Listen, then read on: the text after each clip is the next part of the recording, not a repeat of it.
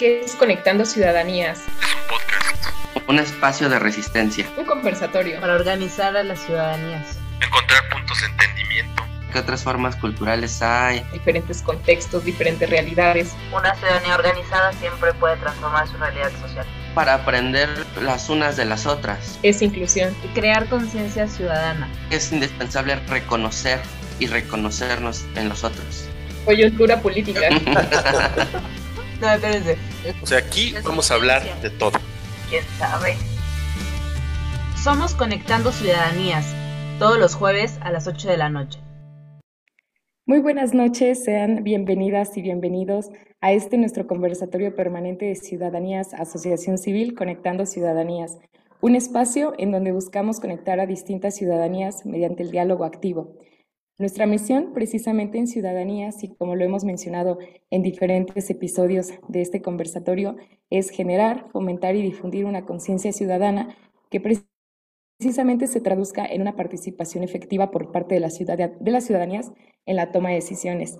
Y bueno, pues esta noche me encuentro muy entusiasmada por estar compartiendo nuevamente este espacio de un diálogo activo de reflexión y crítica con Danitza Morales, presidenta de Ciudadanías Asociación Civil. Danitza, buenas noches, ¿cómo estás? Hola Moni, ¿cómo estás? Yo muy, muy contenta de poder eh, compartir este espacio contigo y con mucho gusto de saludar a las personas que nos están siguiendo a, a través de esta transmisión en vivo y que después nos escuchan en las plataformas como Spotify, Apple Music. Eh, y pues muchas gracias, Moni. Gracias, Danitza, y nuevamente un gusto saludarte. Y bueno, de igual manera nos está acompañando Juan Carlos, Juan Carlos Sánchez, quien es vicepresidente de Ciudadanías. Hola Juan Carlos, buenas noches y sé bienvenido nuevamente a este espacio Conectando Ciudadanías. Hola Moni, hola Dan, muy buenas noches, gracias. Y bueno, pues en ese sentido, en esta misma sesión, en este Conectando Ciudadanías, me encuentro presente Mónica Caguanzi, secretaria general de Ciudadanías Asociación Civil. Y bueno, pues como cada jueves, como, como cada precisamente cada noche a las 8 de, de la noche estaremos platicando sobre diferentes temas acerca de la participación ciudadana, ¿no? Y en este caso estaremos platicando sobre uno de los temas, yo diría que fundamentales y centrales de, de lo que precisamente es eh, pues parte de ciudadanías, ¿no? Que es eh, la participación ciudadana, en este caso, estaremos dialogando sobre los mecanismos formales de participación ciudadana, ¿no? Llámese revocación de mandato, referéndum, eh, plebiscito, presupuesto participativo, eh, parlamentos abiertos y por mencionar algunos. Eh, para nosotros es fundamental poder empezar a discutir acerca de estas temáticas que precisamente forman parte, por ejemplo, la, de la misma legislación que le permite a las ciudadanías pues eh, tener un enfoque más directo acerca de la participación en diferentes espacios que tengan que ver con lo público y lo político. Y bueno, pues eh, para dar un comienzo, me gustaría preguntarte, Danitza, si nos pudieras dar un mayor eh, enfoque, una perspectiva respecto a cómo está México y, y, las ciudadanías mexicanas respecto a la participación y a los mecanismos pues de participación ciudadana formales que tenemos. Sí, a lo mejor un poquito recapitular, ¿no? Que hablamos ahorita de dos tipos de democracia, la representativa y la participativa, ¿no? La representativa es cuando nosotras, nosotros vamos a votar, eh, elegimos a las personas que nos van a representar o nosotras, nosotros somos personas que representamos al pueblo, ¿no? O, representamos a, a las entidades en el caso del Senado, estamos en el legislativo, estamos en el ejecutivo, ¿no?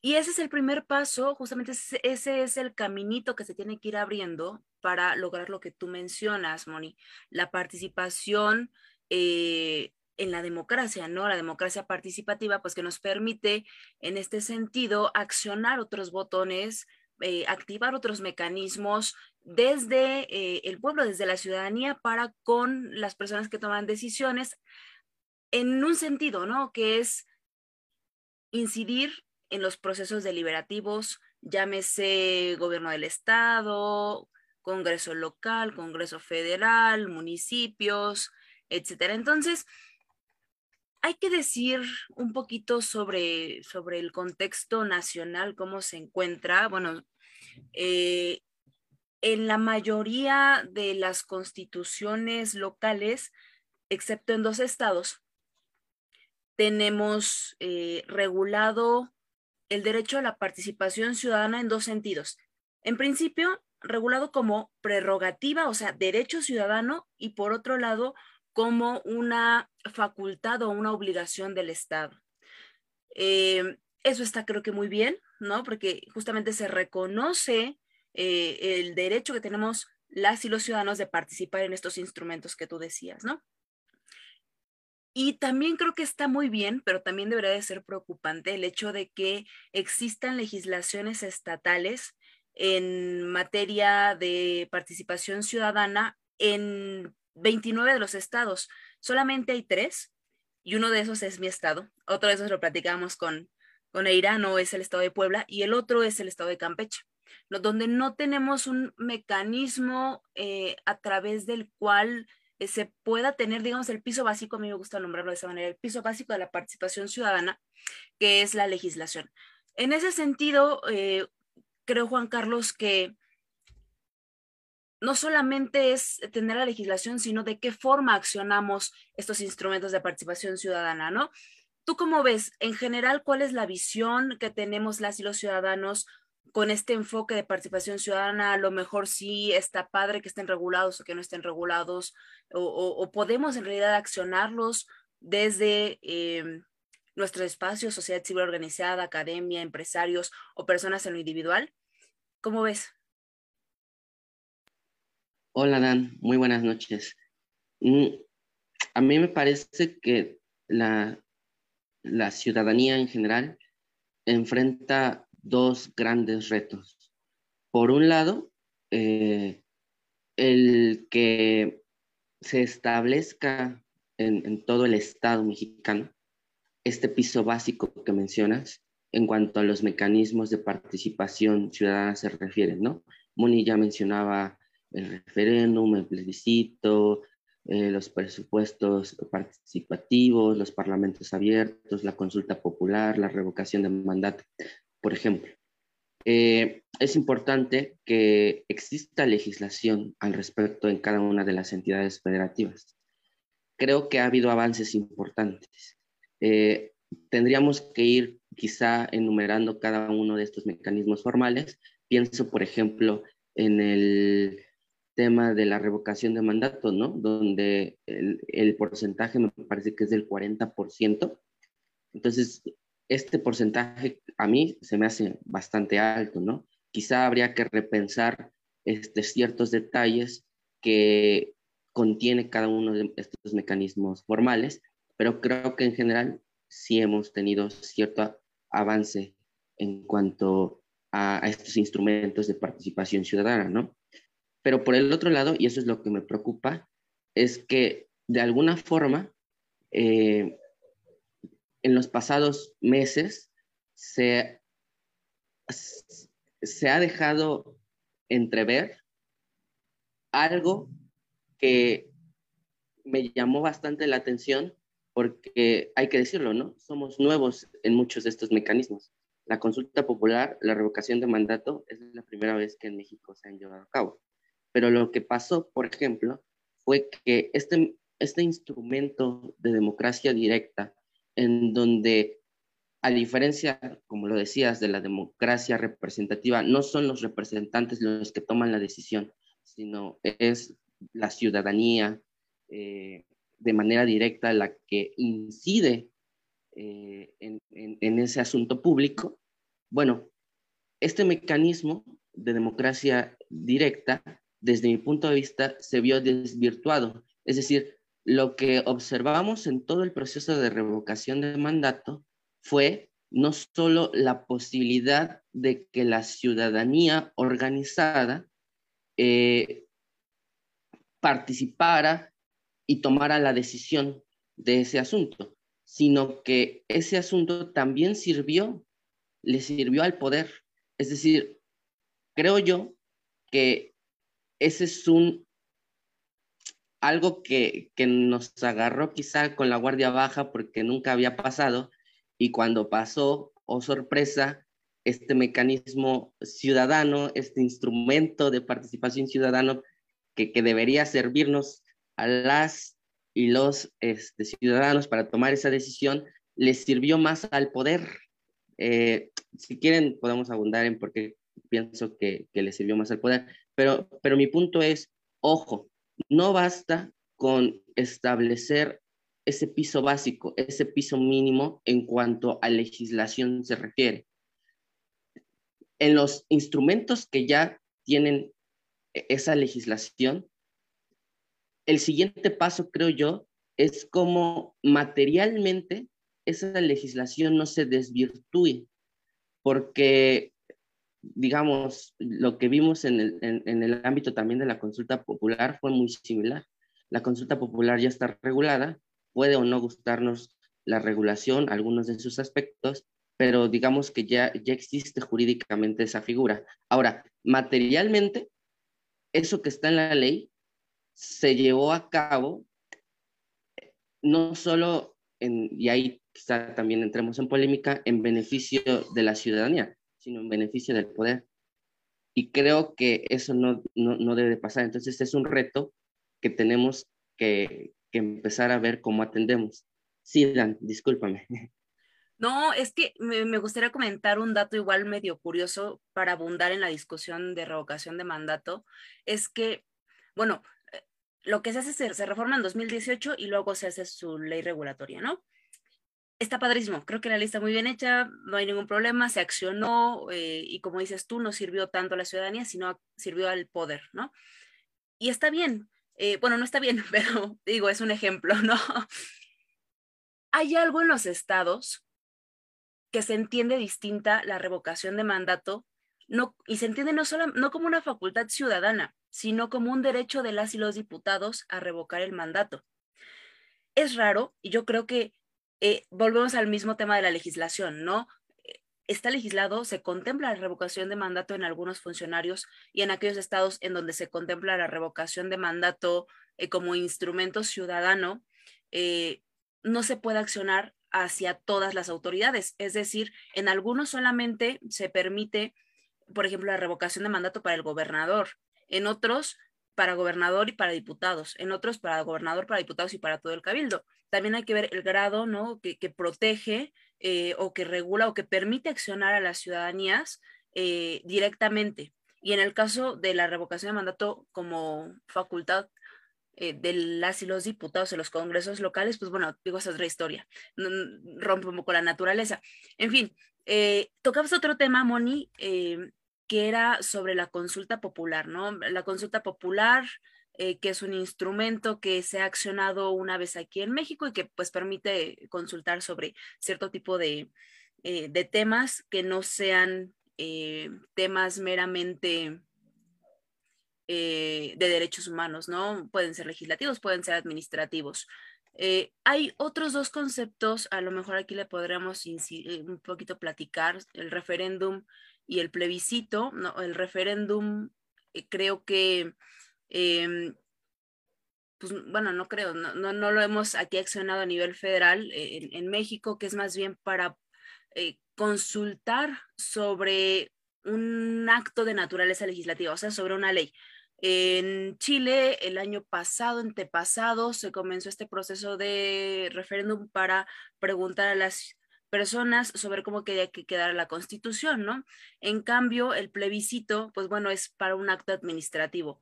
¿Ustedes creen que las y los mexicanos, Moni, estamos eh, listos para poder accionar estos instrumentos? ¿Habría posibilidad de hacerlo?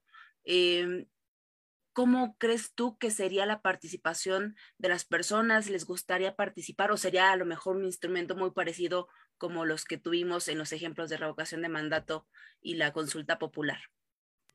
Pues fíjate que esta pregunta se me hace muy interesante porque precisamente creo que eh, uno de los temas fundamentales que, que, bueno, que vienen a mi memoria y que forman parte a lo mejor de esta memoria histórica, ¿no? De, de cómo ha sido esta, esta transformación hacia una democracia participativa, representativa, Y de ello, en el momento que, que, comentaban, por ejemplo, el cómo se había llevado a cabo el ejercicio de la consulta popular, que como lo pudimos ver se llevó a cabo, eh, digamos, como ya en los últimos meses del 2021, que precisamente era para consultarles a las ciudadanías si los expresidentes debían ser enjuiciados o, no, ¿no? Debido pues a los diversos actos de corrupción eh, que, a lo mejor ya habían ocurrido en sus sexenios, ¿no? Pero todavía se me hace más interesante eh, el, este trasfondo, ¿no? Creo que hace un momento Juan Carlos mencionaba que tal vez estos dos ejercicios eh, que aluden a la participación ciudadana a través de estos mecanismos, como lo fue eh, la consulta popular y, por ejemplo, la revocación de mandato, pues, fueron mecanismos que, que, digamos, fueron centralizados, ¿no? Por parte, o más bien motivados por una parte de ciudadanías que forman parte a lo mejor de un partido político en específico, ¿no? Pero todavía eh, recuerdo mucho, por ejemplo, en 2018, a lo mejor ustedes recuerdan mucho la campaña de Yo prefiero el lago, que era eh, precisamente una tipo iniciativa que, que se iba a una consulta popular, digamos, no mediante lo, establecido por el INE, que, que, pues se, llevaba, se llevara a cabo este instrumento. Sin embargo, eh, podemos decir que este instrumento fue motivado debido pues a la, sí en parte, a, a la ciudadanía, pero también en parte eh, pues un gobierno que estaba por entrar, ¿no? A, a inicios como de, de, su sexenio. Entonces, creo que, por ejemplo, de este primer ejercicio de una iniciativa eh, más bien de una consulta popular, pudimos ver, en este momento no recuerdo bien las cifras en específico de cuál fue la participación de este primer mecanismo, pero creo que muchas personas eh, les dejó la posibilidad, por ejemplo, que se les consultara a las ciudadanías de una acción próxima que iba a llevar a cabo un gobierno entrante, ¿no? Entonces ahí esa capacidad que tuvo eh, tal vez ciertas personas, ciertos grupos para motivar a las personas a llevar a cabo este ejercicio, creo que fue muy, muy importante, ¿no? Porque como lo comentas, eh, a lo mejor son eh, eh, precisamente el llevar a cabo mecanismos de participación ciudadana. A lo mejor en México no tenemos demasiada experiencia en ello, ¿no? Pero podemos ver como en América Latina, por ejemplo, como lo comentas, en Chile, que ha sido pues este país en donde se han implementado diferentes mecanismos de participación ciudadana, no solamente en los últimos años, ¿no? Sino en, en el siglo pasado, en donde pues estas naciones o, o, más bien en esta región ya hay experiencias similares sobre la participación eh, ciudadana a través de estos mecanismos. Y yo, eh, digamos que ya eh, específicamente en, en, reconociendo si serán posibles la implementación de estos mecanismos en, en México, eh, yo pensaría que todavía hace falta, por ejemplo, una mayor generación de conciencia ciudadana respecto a la importancia que tiene esta participación para que más personas se puedan eh, interesar, por ejemplo, desde la promoción de, del impulsar estos mecanismos o bien eh, evitar ¿no? que, estos mecanismos sean, digamos, solamente promovidos por ciertas personas que forman parte de partidos políticos y que únicamente lo hacen para reforzar discursos que tienen que ver con eh, una legitimación de poder, ¿no? Entonces, yo, yo lo vería como en esa parte, a lo mejor y eh, la respuesta todavía para decir si sí estamos preparados o no, yo vería como un, un antes, que sería pues precisamente la generación de una conciencia ciudadana. Pero no sé tú cómo lo ves, Juan Carlos, ya que pues retomo parte de lo que tú ponías sobre la mesa respecto a si será posible llevar a cabo mayor implementación de, de mecanismos de participación ciudadana en los próximos años. Eh, ¿Será posible que, a nosotros nos toque ver, por ejemplo, eh, el que un presidente sea, digamos, como retirado de su cargo por, la promoción misma de, un, de una revocación de mandato promovida precisamente desde las ciudadanías. Es, es una pregunta eh, difícil, pero muy interesante. Ah, porque, por un lado, creo que todos estos instrumentos tienen también, entre otras cosas, una función pedagógica. Es decir, en la medida en la que se llevó a cabo la revocación de mandato, que bueno, tal y como se llevó a cabo, incluso puede que sea antipedagógica, pero la gente sí se enteró de lo que era esta figura, sí se enteró de lo que era revocación de mandato, sí se enteró, eh, por ejemplo, a veces del proceso, etcétera. Eh, creo que esos instrumentos son esenciales para impulsar lo que Moni menciona sobre la conciencia ciudadana. Yo creo que el asunto no es si estamos listos, entendido listos como para tomar la mejor decisión, ¿no? Pienso, por ejemplo, en el referéndum que se trata de decidir sobre una ley. No sé, una ley que puede ser, imagínense, no, no es el mismo caso, pero voy a llevar, voy a traer a colación el tema del Parlamento este, abierto en el debate de la reforma eléctrica. ¿no? El Parlamento abierto en, eh, el tema de la reforma eléctrica, ese tema tenía una parte o, mucho del tema era técnico. Y, el Parlamento abierto esencialmente lo que dice es, vamos a abrir la discusión a toda la ciudadanía para que participe, se lleven a cabo los debates, las reflexiones y al final tomar en cuenta lo que se dice para que, bueno, no la ciudadanía, pero que el Congreso tome en cuenta eso y este, emita una decisión, ¿no? Es decir,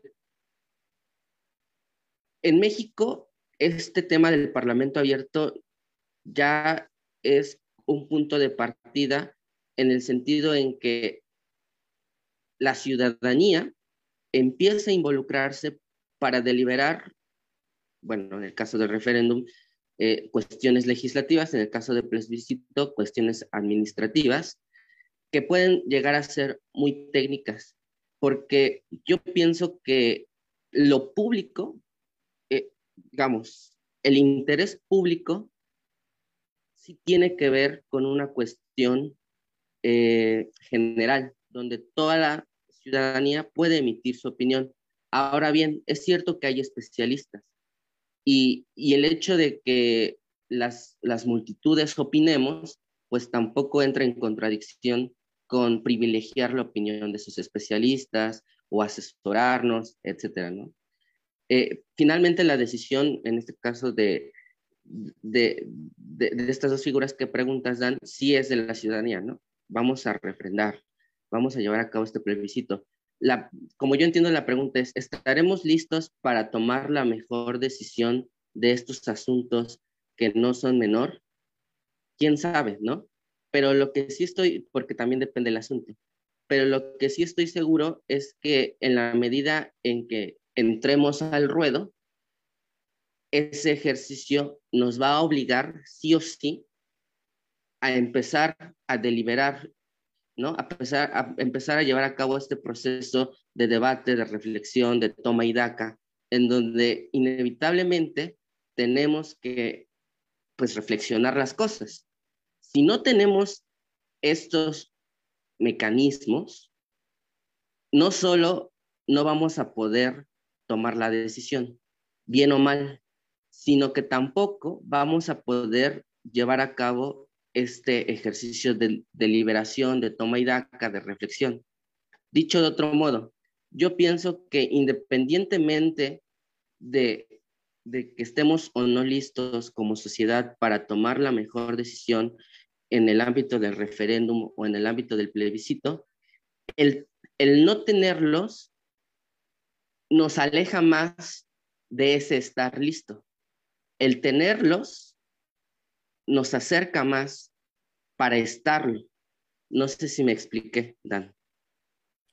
Creo que sí, y, a colación me sale una reflexión que justamente pensaba mientras escuchaba a Moni y escuchaba lo que tú, tú decías, y es que parece a, simple vista que los instrumentos de participación ciudadana cuando son accionados pierden su naturaleza y se politizan. Y ahí viene el verdadero problema de la aplicación de estos instrumentos, ¿no? Eh, y, creo que ahí puedo entender un poco esta contraparte que veíamos en el episodio pasado, ¿no? De, instrumentos informales de participación ciudadana, del hartazgo de las personas, de, pues bueno, está bien, medio podemos participar, o se abre el foro de parlamento abierto, pero no puedo ir yo, aunque soy súper experta porque no tengo una institución a lo mejor que me avale.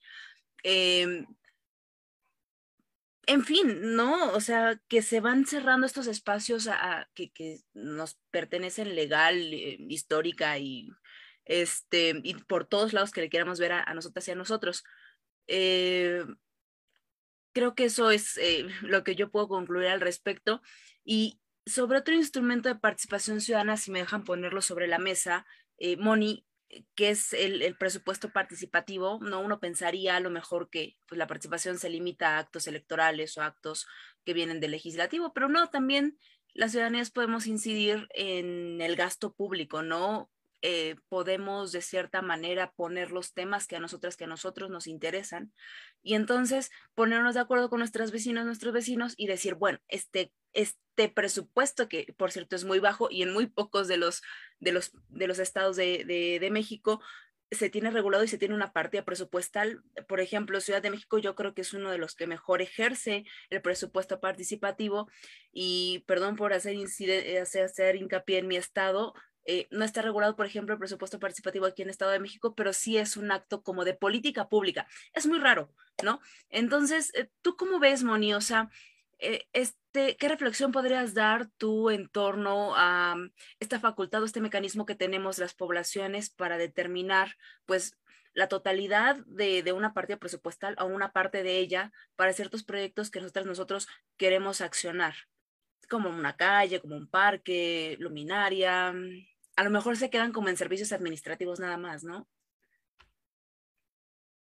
Sí, sí, sí. Por ejemplo, bueno, se me hace muy importante este mecanismo de participación ciudadana porque podemos ponerlo como en perspectiva con los demás que hemos mencionado, ¿no? Que implica el acercarte a una urna, emitir una decisión, ¿no? Respecto a si estás a favor, si estás en contra y tomando una postura, ¿no? Pero en este caso yo creo que el presupuesto participativo es un mecanismo muy, muy curioso, muy, muy importante y sobre todo como muy, eh, decirlo como integral, ¿no? porque sin duda está permitiendo, por ejemplo, o para definirlo, pues en sí el presupuesto participativo es ese derecho, esa facultad que tienen las ciudadanías únicamente en los estados en donde se encuentre precisamente entre sus... Eh, dentro de sus legislaciones locales se encuentra regulado y tienen la facultad, por ejemplo, de poder llevar a cabo, eh, digamos, como una serie de propuestas para que sean las mismas ciudadanías organizadas quienes se presenten, ya sea únicamente con, eh, podemos identificar solamente este mecanismo de participación ciudadana en el ámbito muy local, ¿no? Desde alcaldías o municipios, o sea, únicamente en estas, eh, digamos, como en estos dos eh, entes gubernamentales se puede llevar a cabo, en donde las ciudadanías hacen la presentación de una serie, eh, digamos, como de proyectos, de propuestas en los que a ellos les gustaría ver reflejado el gasto público, ¿no? Ellos también tienen, tienen por ejemplo, la capacidad de poder ser digamos, como estos agentes que estén como de, detrás, como de cómo se estará designando el presupuesto público para, digamos, como anual o, conforme sea determinado en los municipios, ¿no? En este caso, eh, de igual manera, el, llevar a cabo este mecanismo de participación, pues implica una serie de procesos, ¿no? En donde primero, ya sea una alcaldía o un municipio, emite una convocatoria en donde se tienen que elegir a personas representantes quienes, digamos, moderarán entre la misma ciudadanía la participación y, el, y, digamos, como el poner eh, o llevar a cabo este ejercicio, ¿no? Son una serie de, de, requisitos que piden, pero digamos, a, pesar de estos requisitos formales, se está aperturando la participación de las ciudadanías para ejercer este mecanismo, ¿no? Creo que también eh, las ciudadanías tienen, por ejemplo, la posibilidad de decir o, de ser también aquellas personas que se estén dando cuenta o que obliguen a, estas mismas entidades gubernamentales de que se ejerza un, eh, digamos, como un gasto público transparente, equitativo, pero considerando también las demandas de la ciudadanía. Creo que eso es fundamental y poderoso eh, como, como mecanismo que precisamente reside en poder tener, o más bien tomar la voz de las ciudadanías para que se puedan ver ejercidas pues en el, en el momento en el que se está llevando como una administración pública, ¿no? De, ya sea de un municipio o de una alcaldía. En este caso yo creo que eh, pues este mecanismo, tal vez algunas personas, algunos ciudadanos han tenido la oportunidad de poder eh, participar en estos ejercicios, pero que sin duda, eh, por ejemplo, desde legislaciones locales, creo que sí es la misma ciudadanía o aquellos diputados, diputadas que deseen abanderar esta causa de poder regular los diferentes mecanismos de participación ciudadana que hacen falta en los congresos locales, sería eh, pues fundamental poder prestar atención en ello, porque creo que en estos espacios la voz de la ciudadanía se toma de una manera más directa y sobre todo que tú, tú como ciudadano te puedas sentir representado porque estás dando a conocer, eh, no sé, como lo que tú vives desde tu carácter de ciudadano y no como autoridad, ¿no? Entonces, esta es como, como una de las perspectivas o posibilidades que nos pudiera brindar el presupuesto participativo, pero eh, pues hace falta, ¿no? Como todavía tener mayores experiencias sobre ello y sobre todo seguir eh, la promoción ¿no? de estos mismos mecanismos con los que contamos, pero muchas veces se desconoce por completo esta posibilidad que tenemos como, como ciudadanías. Pero no sé, Juan Carlos, ¿tú cómo ves que, qué piensas sobre estas experiencias otorgadas por parte del presupuesto participativo o algún otro mecanismo del que nosotros como ciudadanías hayamos tenido alguna experiencia? A mí me gusta la idea del presupuesto participativo, pero no estoy para nada de acuerdo cómo se ha venido ejerciendo en, los casos en los que yo tengo conocimiento. Porque, a ver, eh, eh, del gasto público, eh, si nuestro gasto público es de 100 pesos, eh, se toma una parte para destinarla al presupuesto participativo. Pongan ustedes hipotéticamente 10 pesos, ¿no?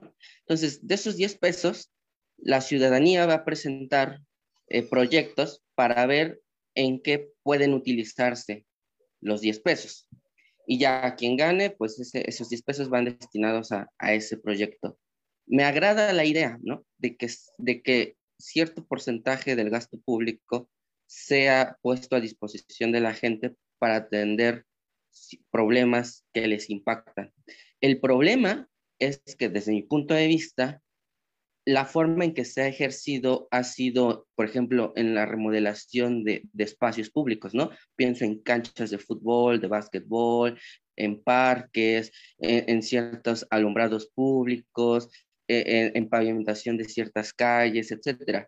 y es completamente comprensible porque, insisto, es, eh, son cosas que impactan a la ciudadanía y, como, está, como le están impactando de forma negativa, pues cuando ve la oportunidad de decir, oye, aquí con el, presupuesto público tenemos el, chance de, de, que nuestra calle se pavimente o de que esa cancha se arregle. Está bien. El problema es que para mí esa tendría que ser una obligación como básica del gobierno el tema de la infraestructura, el tema de la seguridad, el tema de los servicios públicos, drenaje, alumbrado, agua potable, todas esas cuestiones, el gobierno tendría que cubrirlas, pero no. Y como no las cubre, no solo se está destinando gasto público, en teoría, a cubrirlo, sino que además también se está utilizando el presupuesto participativo a cubrir eso que el gobierno no está haciendo. Dicho de otro modo, la idea me gusta, pero creo que como se ha ejercido, la estamos desaprovechando porque ese dinero debería utilizarse en otras cosas que no tengan que ver con obligaciones esenciales que el gobierno deba de cubrir. Espero haberme explicado nuevamente, Dan. Creo que esa es una reflexión invaluable. Juan Carlos. O sea, creo, creo que dices, está muy bien el presupuesto participativo, está bonita la idea, pero ¿por qué tenemos que utilizar ese presupuesto en obligaciones estatales? Totalmente de acuerdo. O sea, sí, creo que no hay nada más que, nada más que agregar sobre eso, lo explicas muy bien. Y por último, porque veo que ya se nos está acabando el tiempo, a lo mejor podemos hacer una, ronda rápido de, de, qué es lo que haría falta, ¿no? A manera de reflexión, llevarnos, em, pues digamos, la tarea para determinar, pues, qué hace falta en la participación ciudadana, cómo podemos incidir las ciudadanías a través de estos instrumentos formales, a través de estas vías institucionales y reconocidas por el Estado. Em, y por aquellas vías que no están reconocidas, pero que sabemos que existen, pues también qué podemos hacer, ¿no? Yo creo que de inicio ya lo mencionaron ustedes dos y estoy muy de acuerdo. Bueno, homologar las leyes, reformar y, legislar siempre con, con una perspectiva eh, progresista, ¿no? Que, permita cada vez más la participación de la ciudadanía, así que permita cada vez más el involucramiento de los actores em, de la sociedad civil organizada y de la no organizada en la toma de decisiones. Eh, creo también a lo mejor que, podemos agregar pues un mecanismo, como bien mencionaba Juan Carlos, de evaluación de esos procesos de toma de decisiones, porque está bien que algunos se, mm, accionen como revocación de mandato, consulta ciudadana, pero ¿qué pasa después? ¿no? ¿Qué pasa el día después de? Eh, a lo mejor estaría muy padre un, mecanismo que apoye al monitoreo de, de estos instrumentos, no solo en la parte legal, sino también en la operativa. Eh, y por último, se me ocurre también, em, creo que es muy importante el tema de, construir para formar em, conciencia ciudadana para que las ciudadanías podamos participar como en conjunto, pero también construir voluntad política, ¿no? Eh, a lo mejor sobre estos temas, Moni, tú podrías como abundar un, poco más? ¿Qué, ¿Cómo lo ves tú? ¿Qué más haría falta? ¿Qué, qué nos llevamos para reflexión? ¿Cuál es nuestra tarea ahora eh, que estaremos impulsando a través de la organización social, de ciudadanías particularmente? Sí, pues yo pensaría en principio que todavía, ¿no? Hace como bastante bastantes cosas que, quedan, digamos, por ahí volando, como por ejemplo esta, esta reflexión que nos comparte Juan Carlos sobre si el presupuesto participativo está bien, como en toda esta idea teórica, pero en el puesto, en el ejercicio, pues está a lo mejor haciendo notar que a las ciudadanías les hace falta como cubrir aquello que el gobierno debería cubrirlo, ¿no? Como por su propia responsabilidad, ¿no? De hacerlo.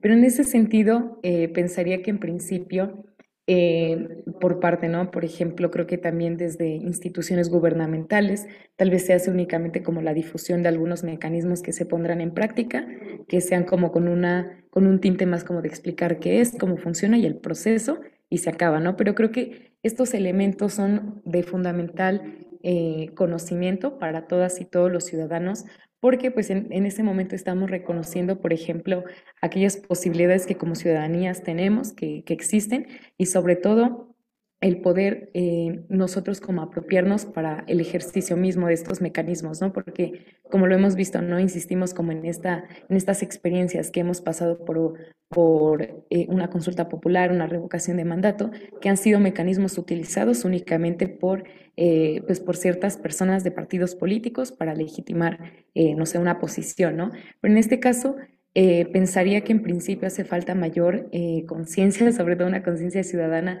sobre la importancia que tiene el ejercer dentro de la misma convivencia social una eh, democracia participativa y que en este caso esta misma democracia participativa se vaya traduciendo en facilitar aquellos espacios para las ciudadanías, ¿no?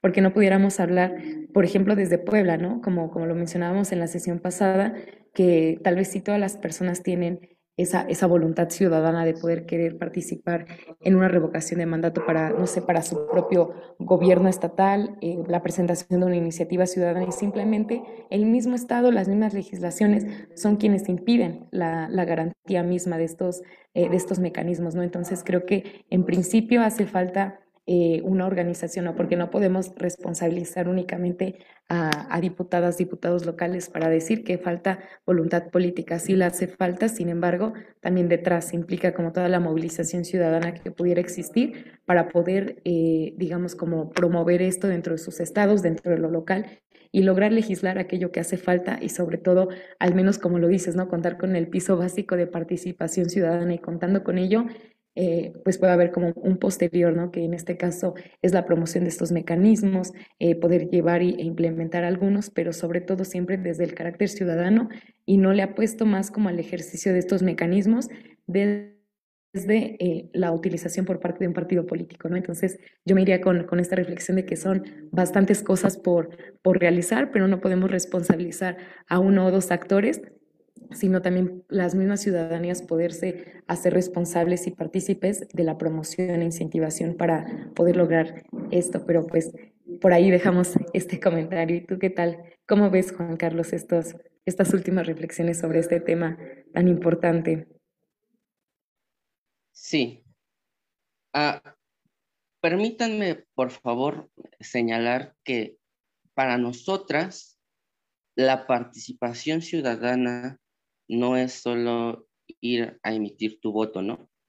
O ir a presentarte a estos foros de participación, eh, a estos foros de parlamento abierto en, en la discusión de la reforma eh, energética, eléctrica, perdón, para que este, al final el Congreso no tomara en cuenta nada de lo que ahí se discutió.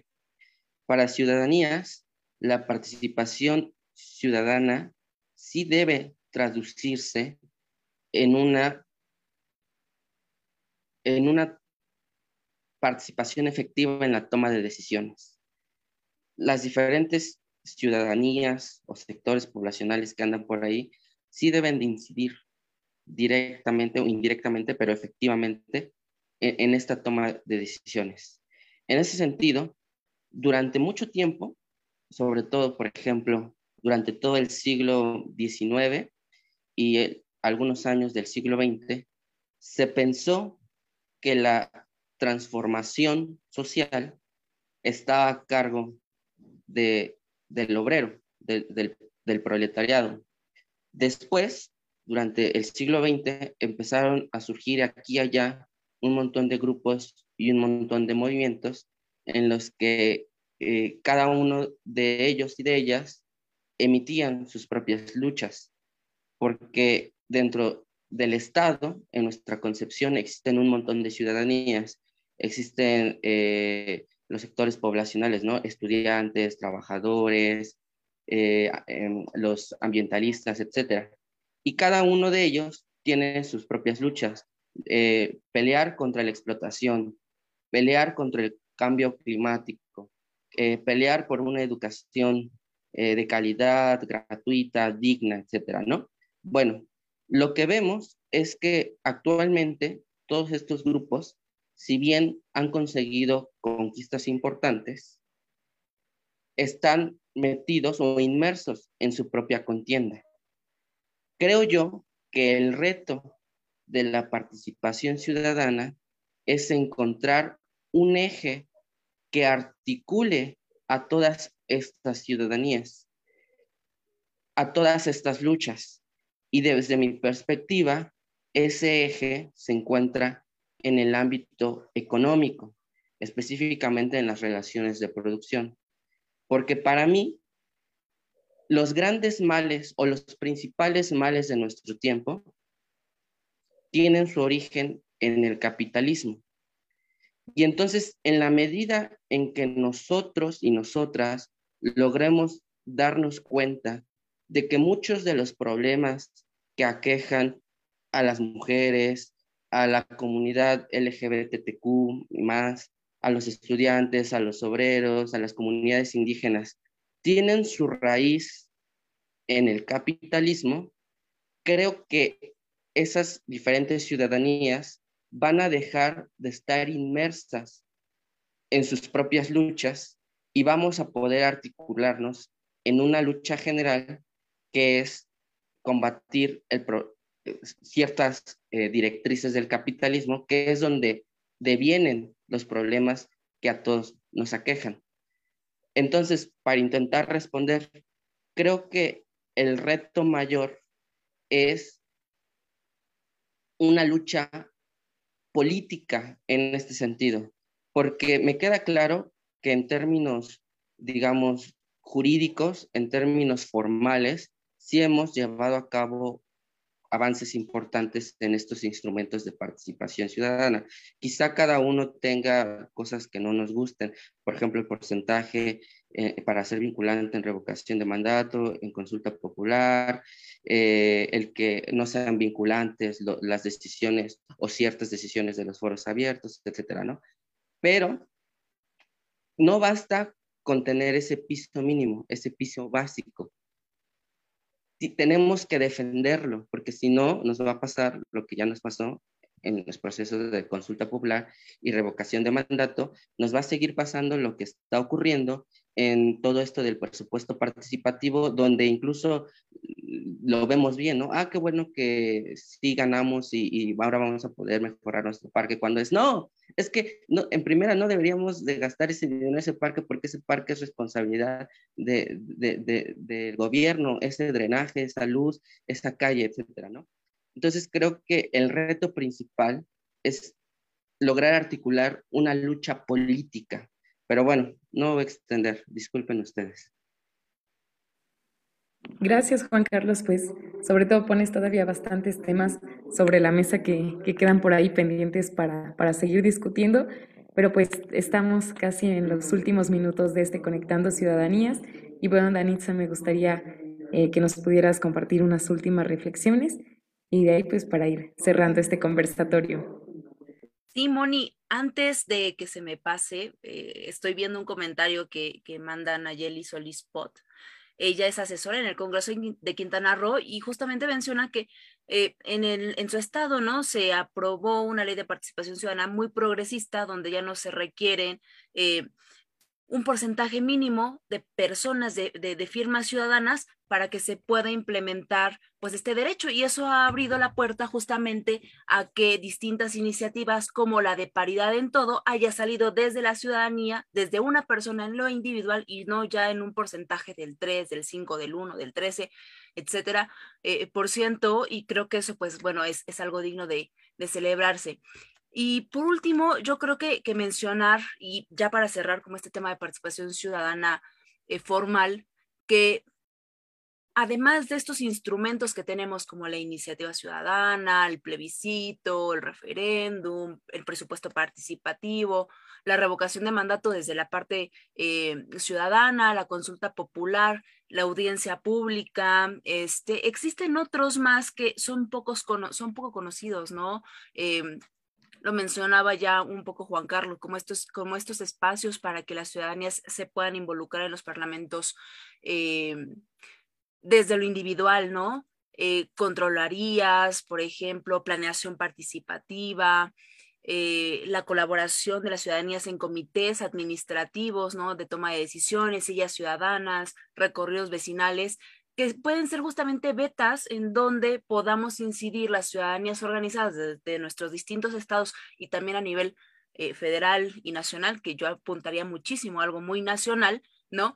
Eh, que se pudiera, pues, eh, permitir y al menos garantizar el piso básico y nosotros, nosotros accionar esos instrumentos y después, pues bueno, ya vemos la parte de la evaluación, cómo, cómo nosotros, cómo nosotros podemos, a través de un mecanismo, ver primero qué tan efectiva está siendo la norma y dos, qué tan efectiva está siendo la aplicación de, esta norma a través de un, no sé, un esquema de, de evaluación. Y creo que cada vez apuntamos más, o deberíamos de apuntar más, las ciudadanías, a desarrollar mecanismos progresistas que permitan la interacción directa de las ciudadanías con las y los tomadores de decisiones. Yo creo que entre más sea se haga horizontal el poder, creo que las y los ciudadanos pues podremos incidir más y por lo tanto lograr una comunidad pues más abierta, más inclusiva, más democrática, pero sobre todo que escuche verdaderamente las intenciones y los dolores y los quereres de las ciudadanías, ¿no? Como bien decía Juan Carlos, hace falta que se trabaje más desde lo ciudadano y no que se estén como accionando estos mecanismos para cubrir algún, alguna deficiencia administrativa o legislativa. Yo creo que eh, lo último que me gustaría agregar es que creo muy necesario ir por eh, el reconocimiento ¿no? de la participación ciudadana como un derecho natural, como un derecho que tenemos todas y todos para accionar en el momento que queramos.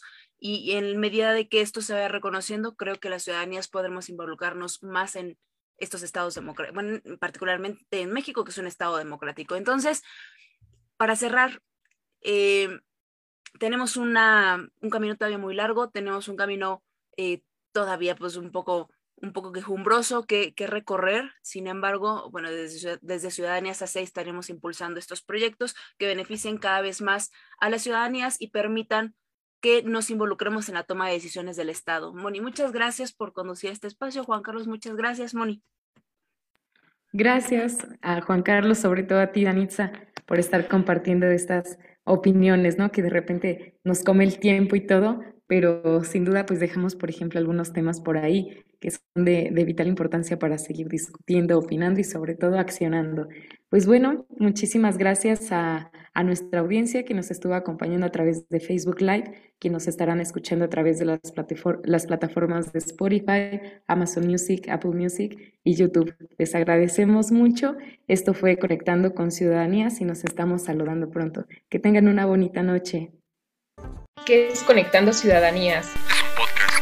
Un espacio de resistencia. Un conversatorio. Para organizar a las ciudadanías. Encontrar puntos de entendimiento. ¿Qué otras formas culturales hay? Diferentes contextos, diferentes realidades. Una ciudadanía organizada siempre puede transformar su realidad social. Para aprender las unas de las otras. Es inclusión. Y crear conciencia ciudadana. Es indispensable reconocer y reconocernos en los otros. Coyuntura política. No, espérense. O sea, aquí vamos a hablar de todo. ¿Quién sabe? Somos Conectando Ciudadanías, todos los jueves a las 8 de la noche.